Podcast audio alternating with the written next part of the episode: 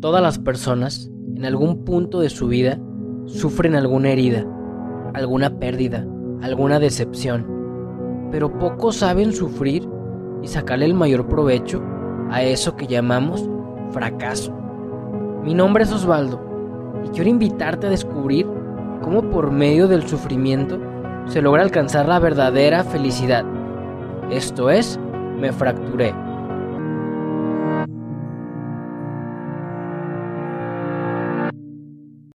¿Qué tal, gente? Bienvenidos al tercer episodio de este tu podcast, Me Fracturé. Bendiciones para todos. Espero que hayas estado muy bien esta semana. De entrada, te invito a que escuches, si no has tenido oportunidad, el capítulo 1, que se llama Me Fracturé, que es la introducción, y el capítulo número 2, que estuvo buenísimo, un gran testimonio. Este capítulo se llamó Ya Olvídame. Trató mucho del perdón y no te imaginas lo que pasó esta persona. Si te han gustado los capítulos anteriores, también para gloria de Dios y para que esto llegue a más personas, compártelo, compártelo en tu Facebook, en el Insta, si lo ves por YouTube, pues por YouTube. Hoy tenemos un temazo y el episodio 3, el episodio 3, el episodio de hoy se llama Que te vaya mal, que te vaya mal. Esto es algo quizá muy contradictorio, algo que jamás le dirías a alguien que te vaya mal. ¿Por qué le dirías o por qué le desearías a alguien, oye, que te vaya mal? Pues hoy vamos a descubrir por qué. Porque hoy tenemos un invitadazo con un testimonio muy, muy, muy cañón. Les hago el spoiler de que él, él es mi amigo. Él es mi amigo desde hace ya muchos años. Nos conocimos en el fútbol no jugamos en los mismos equipos, pero pues coincidíamos, coincidíamos mucho en visorías, en pruebas, etcétera. Y pues para ya no darle más vueltas al asunto, hoy quiero presentarles a David López. Él es exfutbolista profesional, actualmente está estudiando ingeniería, ya casi acaba, parece ya casi acaba, es, es bárbaro, unas matemáticas y un cerebro cañoncísimo. Jugó en ocho equipos profesionalmente desde los 16 años. Chéquense, jugó obviamente en México, jugó en Estados Unidos, jugó en Costa Rica, jugó en Puerto Rico y jugó en El Salvador. Llegó a primera división, alcanzó el sueño, alcanzó el sueño. Pero hoy nos viene, nos viene a platicar un testimonio que obviamente tiene que ver con fútbol porque su vida es parte del fútbol, pero esto que le pasó como el título lo dice, pues fue algo que le fue mal en un principio. Pero bueno, pasamos los micrófonos y te doy la bienvenida. Bienvenido, David. Saludos hasta Ciudad Juárez. ¿Cómo estás, canijo? muchísimas gracias, amigo. Muy bien, gracias a Dios. ¿Y tú? Todo muy bien, aquí dándole para gloria de Dios. Es un placer y una bendición poderte tener aquí. No, qué bueno, como ya lo habíamos platicado, pues amigos desde, si no me equivoco, tercero de primaria. Entonces, cuando te tocó vivir acá en, Ciudad Juárez, entonces, este, pues nos vimos tú y yo hace un mes, mes y medio y, el haber platicado me animaste a dar esta charla que, déjame te digo, va a ser la primera vez que la platico. Chin. Pues mira, el Espíritu Santo está aquí y a la gente que nos está escuchando, fíjense cómo es Dios, ¿eh? Yo ya tenía varios tiempo que no veía a David y menos por la pandemia, él le va a las Chivas. Entonces fue el clásico Chivas América en donde después de mucho tiempo abrieron las puertas del estadio y él vino desde Juárez. Entonces me escribió y resulta que, que bueno, para empezar, te viniste sin boletos y por un compa, este, se pudieron conseguir y pues nos vimos, cenamos y él me platicó su testimonio, que yo no lo sabía tan bien. Y dije, esto no está pasando por casualidad. Creo que tienes que compartir esto porque si tú abres tu corazón le, va a servir a mucha gente. Entonces, fíjense, desde ahí ya vamos ganando 3-0. Entonces, vamos le dando contexto. David está luchando por su sueño, así como tú quizás estás luchando por un sueño, quizás no sea el fútbol. Y tú, y ya estaba así de lograrlo, porque llegó al Salvador para jugar primera división. Y aquí empieza la historia de David. y te deseo los micrófonos. Todo tuyo. Muchas gracias. Eh, la historia es algo impactante, a lo mejor, y ahorita la puedo platicar yo este, tal y como fue. La verdad es que yo llegué a El Salvador en el 2000, enero del 2014. Yo ni sabía quién me iba a recoger. Yo no sabía nada. Yo me fui con los ojos así vendados, con la fe en Dios de que yo iba a ir a cumplir mi sueño. Ya, entonces ya salí. En cuanto agarré el Wi-Fi, vi un mensaje que decía, tal persona, Freddy Vega, el gerente del equipo, con una camisa tal, te va a recoger ya voy saliendo y pues estaba lleno el aeropuerto. Lo encontré, ya nos fuimos, pero cuando llego allá, que me recoge el gerente y ya nos fuimos a descansar, en el camino me dice, hay siete extranjeros a prueba. Contigo son siete y solo hay una plaza disponible. No, Entonces fue coño, dije, bueno, o sea, a, mí me gustan los retos, dije, va, no, no pasaron ni cinco días que me dicen, ¿tú vas a hacer, David? Entonces ya yo feliz, o sea, le hablé a mi familia, pues todos felices en las redes sociales, luego, luego en ESPN empezó a salir, mexicano firme en El Salvador, eh, con 21 años, eh, y yo estaba, no lo podía creer, porque al final del día sí se dio muy, muy fácil y muy rápido, después de tantos años de lucha, de búsqueda y todo, ¿va? Y en eso llega mi debut el 14 de febrero del 2014. O sea, entonces después de ese partido de mi debut, llegué a la casa, perdimos 2-1. Entonces, después de ese partido, la jornada 4 iba a ser el clásico, que es contra Club Deportivo FAS. Entonces, mi mamá me da la sorpresa y llega al Salvador para ver ese partido, que es el, o sea, pues un estadio lleno, la rivalidad más grande. Y ahí es donde empieza lo difícil. O sea, mi, vida iba en tan pico. en pico así, tan fácil. De ahí, por ciertas este, situaciones, yo no iba a llevar a mi mamá al, aeropuerto ya de, de, regreso para que ella se viniera. Ok. Faltando como dos horas, me hablan y me dicen que no la van a poder llevar. Entonces, como loco, yo buscando quién me preste un carro cuando todavía no conocía a nadie. Si te das cuenta, ya en El Salvador un mes, pues dejo a mi mamá, me acompañó un aficionado que ahorita ya es un gran amigo mío, porque yo no sabía llegar al aeropuerto. De camino son tres horas más o menos. Cuando, venimos, cuando veníamos ya de regreso, hacia la ciudad de Metapan, de, la capital, que es donde está el aeropuerto, pues es donde viene lo duro de esta historia. Yo tengo un accidente en donde el carro que yo iba manejando empieza a dar vueltas y resultó que una persona murió. Entonces ahí es donde empieza lo duro, en donde no días, yo creo meses o hasta un año, y dije, ¿por qué me pasa a mí?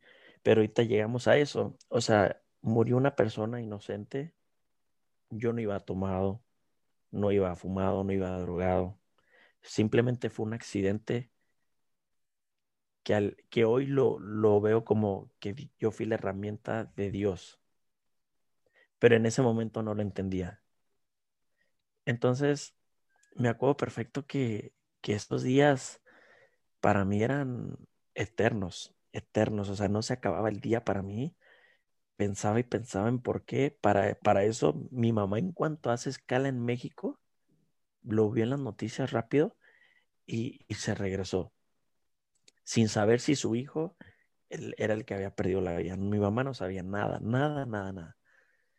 Entonces, unos compañeros del equipo reciben a mi mamá y la llevan y le dicen, David está de, lo que, en lo que cabe bien, vivo, gracias a Dios. Pero sí hubo una persona que murió, un niño de, de 8 años. Entonces, al principio yo, yo ni quería ya jugar fútbol, yo no quería nada. Entonces, mi idea era, pues soy ciudadano americano y, mexicano, entonces, pues me regreso a Estados Unidos, o sea, no tengo por qué estar sufriendo, batallando, porque fue un accidente, entonces no tuve que ir de este, no tuve que estar detenido, se llegó a un acuerdo con la familia. Y, y lo duro fue cuando mi mamá se iba a regresar, me dijo, ok, pues tú también te regresas conmigo. Pero mis entonces, ve al entrenamiento, entrena y despídete de tus compañeros. Cuando fui a entrenar, mi mamá me tomó fotos y videos. Y después del entrenamiento que vamos al, al hotel, me los enseña. Y me dice, el fútbol y Dios te van a sacar de esta. Yo sería una mala madre si te regresas conmigo, porque allá vas a estar piensa y piensa en lo que te pasó. Pero aquí el fútbol y Dios van a sacar adelante. Yo siempre he sido mucho de Dios, pero eso me acercó más. Y al principio me acercó más porque todos los días le preguntaba, ¿por qué a mí me pasó esto? O sea, ¿por qué? Mi hermana estudió psicología, era mi psicóloga, o sea, todas las noches antes de dormir hablábamos. Yo ni me quería bañar. Este, mis compañeros, un puertorriqueño y un jamaiquino, que eran mis compañeros, me metían a bañar a la fuerza para irme a comer, porque ni eso quería. Entonces, mi mamá me dice, sería muy mala madre si te regresas conmigo, o sea, solo vas a estar pensando en ese, en ese accidente.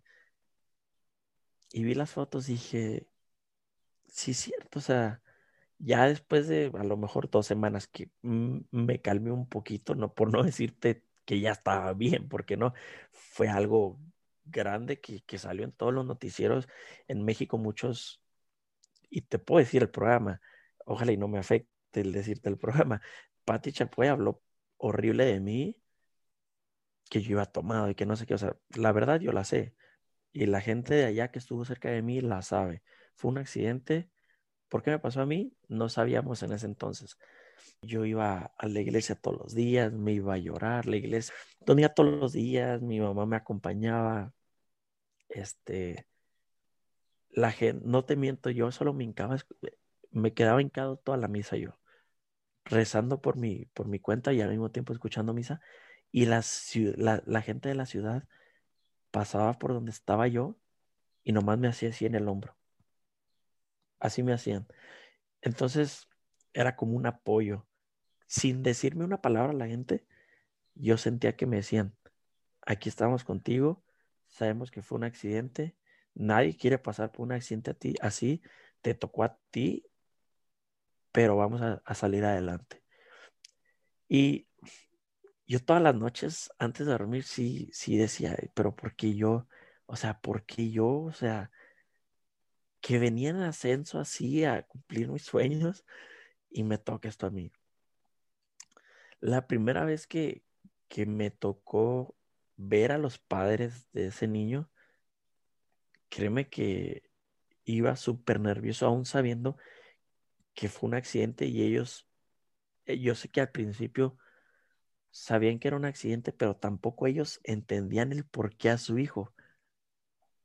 Entonces, habían ahora dos preguntas. ¿Por qué me pasó a mí? y por qué le pasó a su hijo de parte de ellos. ellos eran una familia muy humilde que vivían en una casa apenas hecha entre ladrillos, cartones, e, en, material que encuentres en silla de la carretera. Y, y, el dueño, en ese entonces presidente de Isidro Metapán, este, Juan Samayoa, me ayudó que dentro del acuerdo era construirles su propia casa con ladrillos, o sea, ya una casa de verdad donde pudieran vivir. Y, y entonces fue cuando empecé a más o menos acomodar las cosas. Ok, lamentablemente le tocó a ese niño, lamentablemente me tocó a mí, pero a lo mejor yo era la herramienta para que esa familia, lamentablemente perdiendo la vida de ese niño, yo iba a ser la herramienta para que esa familia pudiera tener un mejor futuro con una casita de verdad. Entonces, no, no, te miento, o sea, yo no estaba concentrado en el fútbol, mm, aunque yo sé que no era mi culpa o, o fue a propósito, nada de eso, yo solo al ver a la familia me daba miedo. Entonces, emocionalmente era muy difícil manejar el accidente con el fútbol, que era mi sueño. Y te voy a contar algo fuerte. Llega otra vez el clásico, porque es ida y vuelta. O sea, son nueve partidos de ida, nueve partidos de vuelta. Entonces, llega el partido de vuelta, otra vez el clásico contra FAS en casa de ellos. Entonces, el profe había hablado conmigo y me dijo, no creo que vaya a jugar, pero va a estar en la banca, pues para que viva el clásico fuera de casa. Perfecto. Yo no sabía por qué me dijo eso, o sea, yo dije, a lo mejor por lo que yo vengo arrastrando. Íbamos ya ganando como 2-0, 3-0, no me acuerdo. Minuto 83, es más, 85 para redondearle. Voltea y me dice, ni siquiera, o sea, yo estaba calentando, pero como yo sabía, él ya me había dicho que no iba a jugar, más bien estaba como que haciendo estiramientos, como pues para aparentar que estoy haciendo algo. Y me habla, venga, David, venga. Y me acerco con él y me dice, va a entrar, quiero ver qué tan fuerte es usted. No sabía a qué se refería. Me toca entrar de medio izquierdo, del lado donde está toda la porra de, del otro equipo, que era sol, todo sol lleno. En cuanto entro, la porra empezó a gritarme asesino. Lo escuché, pero agarré el balón y me divertí como nunca. O sea, encaré, burlé, o sea, esos cinco minutos de ese clásico los disfruté a, tope. Ganamos y salí riendo. Entonces, después del juego, el profe conmigo y me dice, ¿le afectó en algo? Porque yo, yo creo que él ya sabía que aunque sea una persona, me iba a gritar algo, pero fueron muchas. Entonces me dice, ¿te afectó? Le dije, como yo sé que fue sin querer y, como sé, ahí ya empezaba, como te digo, a, encontrarle sentido. A encontrarle un sentido de que lamentablemente fui una herramienta para esa familia. Entonces salí del partido y el profe me dice, ¿le afectó en algo? Y le dije, la verdad no. Le dije, es más. Y yo le dije, es más, me hubiera dado unos 15 minutos más, dije, porque me estaba divirtiendo mucho. Y se ríe, y se ríe, nos fuimos al vestidor, regresamos a casa. Y fue cuando ahí yo dije, es que yo fui la herramienta de Dios, entonces tengo que empezar a salir poco a poco de esta. Entonces, ya mi vida, mi día a día era un poco ya diferente, claro, con la misma tristeza que hasta hoy, al pensar eso digo, lamentablemente me toca a mí, pero ya le encontré un sentido. Después yo ya lo que más me dio calma en ese, y te estoy diciendo que todo eso fue en seis meses, el, ver que el papá iba al estadio y me decía, oiga, David, este, soy portero, yo en, el cantón, el cantón allá es como para nosotros acá en México el barril. Allá en, el cantón soy el portero y necesito guantes. No tengo guantes de portero, entonces rápido entraba yo al vestidor y a mis porteros del equipo eh, unos guantes que me puedan regalarles y les decía, ahí está el papá de, del niño. en cuanto yo le decía al papá del niño, ya sabían de quién hablar. Oh, aquí toma dos pares de guantes. El señor regresaba a las dos semanas. ¿Sabes qué? Se me rompieron mis tacos. No habrá unos ocho y medio que. Y yo entraba al vestidor y ¿quién tiene? Y va, tenga, señor. Entonces, eso también fue sanándome el poder verlos y ver que no había resentimiento o rencor hacia mí. Entonces, llegamos a la final del primer torneo. La verdad, era estadio Cuscatlán, estadio lleno, treinta y tantos, cuarenta y tantos mil aficionados, y mi mamá estaba en las gradas y quedamos campeones. Gloria a Dios. Entonces, gracias a Dios y, y fue un sentimiento hermoso. De ahí regresaba de vacaciones y podría decir que ya era el David de antes. O mejor. O mejor, que disfrutaba cada entrenamiento, que disfrutaba cada partido. Entonces, en realidad, ahí creo que Dios cambió mi vida así 360 grados. y nunca, y, y lo, lo, te lo comenté ahorita, nunca lo he comentado, nunca lo he platicado con gente, es la primera vez que lo hago. Y, y pues ese es mi testimonio, a lo mejor lo hemos acortado un poco, pero el mensaje yo creo que ahí está. Realmente te felicito, David. Es una bendición que por primera vez puedas compartirlo y vas a ver que, que vas a llegar a los corazones de muchas personas que están a, a lo mejor un día en la depresión, en la tristeza, que aún no le han encontrado sentido a lo malo que les pasó. Yo quisiera puntualizar varias cosas que tú dijiste. La primera es que, pues te pasó eso, te pasó, y a, y a todo mundo nos pasa algo malo. En tu caso fue algo muy fuerte, o sea, fue un accidente que, que implicó literal una muerte y no de cualquier persona, sino de un niño. O sea, no me quiero imaginar la culpa con la que sentías. Tú que nos Correcto. escuchas, no, no sé qué es lo que te haya pasado, pero ve lo que le pasó a David. O sea, claro que se puede. Y me llama mucho la, la atención que el, el punto en donde tú decidiste enfrentar esa fractura fue por intercesión de tu mamá. Entonces siempre va a haber alguien, alguien que va a estar intercediendo por ti, tu familia, y si no es tu familia, va a estar ahí Dios. Siempre va a haber alguien que va a interceder por ti. ¿Y de dónde se va a agarrar Dios? De tus sueños, de lo que te gusta, de, de lo que te está llamando a hacer, que es tu vocación de vida, que en tu caso, David, fue el fútbol. Pero el enfrentarlo implica pues ese dolor. O sea, ¿cuántas noches no pasaste en depresión, en tristeza? Y tú que nos estás escuchando, ¿cuántas veces a lo mejor no has estado así? Pero si tú sientes eso, quiere decir que vas por buen camino, porque lo estás enfrentando. Y ya después, que ese punto es importantísimo, el encontrarle sentido. Y para encontrarle sentido a algo malo que te pasa cuando te va mal, es necesaria la fe. Que en este caso, David, tú la tuviste y Bárbara, pero tú mencionabas algo muy importante. Toda mi vida estuve con Dios, pero no estaba realmente convencido. O sea, eso que te pasó te afectó, pero positivamente para que todos los días ya rezaras, para que todos los días a lo mejor fueras a misa, algo que no hacías antes.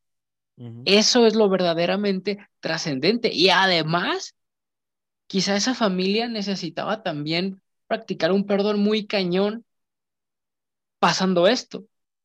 Ya humanamente, pues sí, una buena casa, una vida más, más digna, pero yo te aseguro que en el espíritu ese perdón se practicó cañoncísimamente.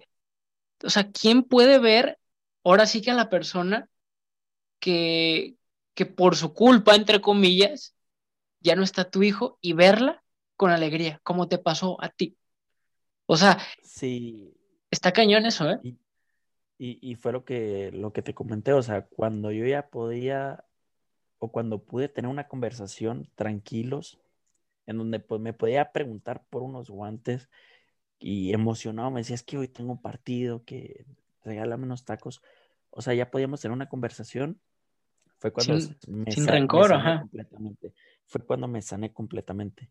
Porque al principio que, que nos veíamos, y te estoy diciendo, la primera vez que los vi fue ni una semana después del accidente. Yo entiendo cómo me, a lo mejor los ojos con los que me veían ellos, que ni nos hablamos, ni nos dirigimos la palabra, y yo lo entiendo, pero era muy incómodo, o sea, esos días hasta sentía, me sentía peor por dentro. Pero cuando empezó esa sanación, tanto la mía como por algo, por esto me pasó, y ellos, el entender, por algo también pasó esto, fue cuando yo dije, ya, o sea, tengo que, eso nunca se va a olvidar, pero lo tengo que soltar y seguir adelante.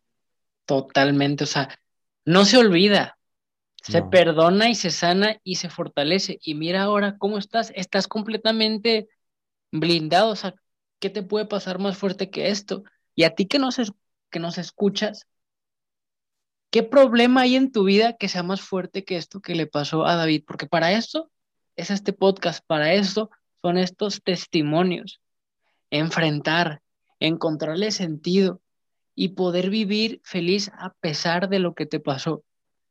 Realmente está cañón.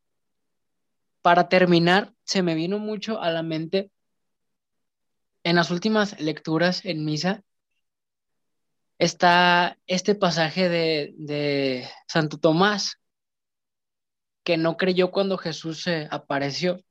Se le aparece y le dice, Tomás, tú que no crees, pues mete el dedo en mis heridas y en mi costado. Y a mí me llama mucho la atención cómo a pesar de que Jesús resucitó en cuerpo y alma glorificado, ¿por qué sigue teniendo los hoyos y en los pies y en el costado? Y eso significa que Jesús no tiene resentimiento con la gente que le hizo eso. Tú, David, siempre vas a tener tus hoyos. Yo siempre voy a tener mis hoyos. Todo el mundo siempre va a tener esas heridas ahí con la marca, pues, con la cicatriz. La idea es verlas y estar en paz y feliz. Y eso solamente es de la mano de Jesús. Entonces, gloria, gloria a Dios por tu testimonio, carajo. Vas a ver que este testimonio va a llegar a muchísimas personas te agradezco como no tienes idea la invitación. Es de valientes, o sea, no cualquiera se anima a contar esto y con este detalle. Y nada, te mando un abrazote hasta Juárez. No sé si tengas algo más que decir. No, pues la verdad que el, el agradecimiento es mío hacia ti. Pues este, este tema, te lo repito, solo con mi familia lo he tocado no es que no lo quisiera decir, mas no encontraba el momento o el motivo por el cual hablarlo. Y cuando te vi en Guadalajara, que empezamos a platicar, este, que empezamos tanto tus sueños a un futuro cercano, tanto como mis sueños a un futuro cercano, o sea, platicando bien a gusto, ahí cenando, lo podemos platicar aquí, salió esto, o sea, que tú das pláticas, que tú también te felicito, te quiero felicitar por lo que haces, por, por, por, por todos los chavos que tus pláticas das, que, que los motivas, que los tratas de sacar adelante. Llegamos, o sea, como que empezó la plática así y llegamos los dos a un punto en la pirámide que dijimos, esto se tiene que hablar. Entonces fue cuando dije, por algo vi a, a mi compa el ratón, porque yo te conozco de niño por el ratón. Dije, por algo estoy aquí, por algo pudimos cenar, yo... pero por algo se hizo el espacio para ir a cenar y tener esas dos, tres horas de plática, que platicamos como si nos viéramos todos los mugres días. Y teníamos fácil, yo creo, como seis, siete años sin vernos. Entonces, yo sé que este mensaje a lo mejor es fuerte, pero yo quiero, y la razón por la cual me animé a hablarlo contigo fue porque yo quiero que no nomás ayude a futbolistas, porque yo sé que tus, tus podcasts y todos lo ven gente que a lo mejor están pasando, no sé, se me ocurre un divorcio, a lo mejor están pasando un divorcio o una enfermedad o algo, de todo se puede salir adelante. Entonces el mensaje que yo le quería dar a todos y pues nomás agradecerte y que aquí estamos para lo que, lo que se ofrezca. Bendiciones, carajo, y amén. Terminamos este tercer episodio. Les recuerdo que este capítulo va a estar en todas las plataformas digitales de audio, Spotify, Apple Podcast, va a estar en YouTube en video, va a estar a partir de las 8 todos los lunes. Ya saben que nos pueden seguir en redes sociales. Me fracturé en todas, en Insta, en Facebook y en YouTube. Y esto, David, de nuevamente un placer y pues a darle. Que Dios los bendiga a todos y que estén bien. Chao.